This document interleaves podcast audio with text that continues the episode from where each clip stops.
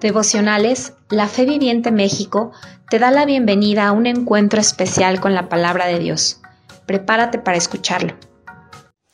Hola, muy buenos días. Eh, es un gusto estar otro martes con ustedes. Soy Octavio Flores y quiero compartirte este tema.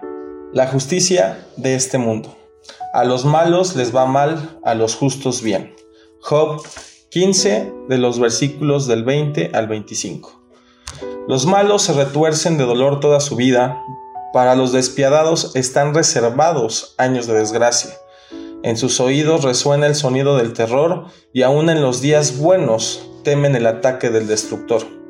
No se atreven a salir en la oscuridad por, por miedo a ser asesinados. Deambulan diciendo, ¿dónde podré encontrar pan? Saben que se acerca el día de su destrucción. Ese día oscuro los llena de terror viven en aflicción y angustia, como un rey que se prepara para la batalla, pues amenazan a Dios con el puño, desafiando al Todopoderoso. La justicia es un concepto que en términos humanos atiende a la visión e ideología de cada persona.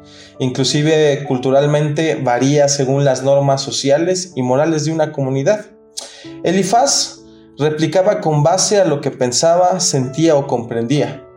Pero ¿acaso nosotros como humanos podemos vislumbrar el concepto de justicia en los ojos de Dios? Pero lo que sí podemos gozar es de la gracia que vino a través de la justificación de Jesús por medio de la cruz. Bueno y malo, conceptos comunes, pero con un trasfondo. Como creyentes, nuestro instrumento de conducta es la Biblia, sinónimo del testimonio y poder de Dios el manual de vida para conducirnos según la voluntad de Él. Con este tema viene a mi mente el Salmo 1.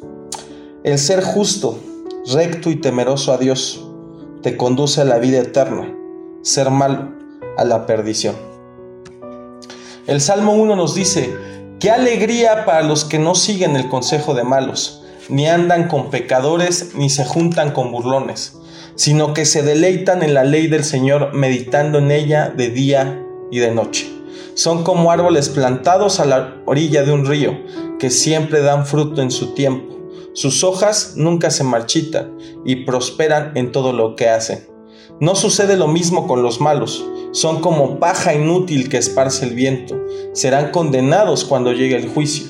Los pecadores no tendrán lugar entre los justos, pues el Señor cuida el sendero de los justos, pero la senda de los malos lleva a la destrucción.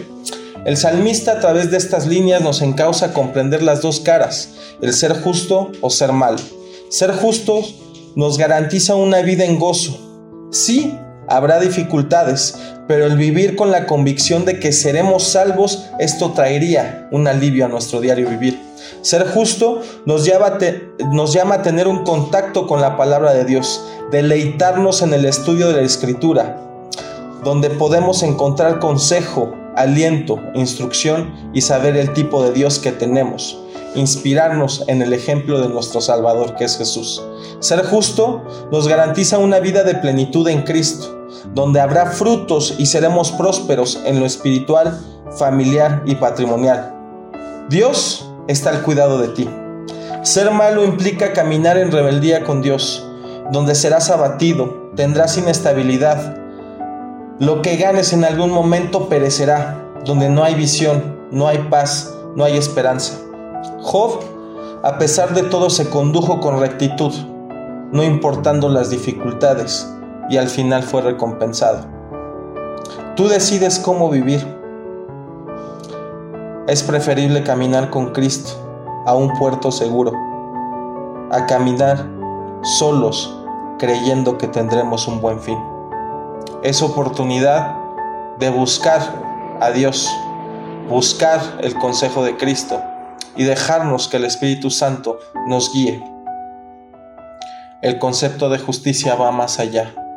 Somos justificados por gracia, pero necesitamos vivir amando la palabra de Dios, amando su voluntad, para tener una vida plena en Cristo y una vida eterna junto con Dios. Que tengas lindo martes, que Dios te bendiga.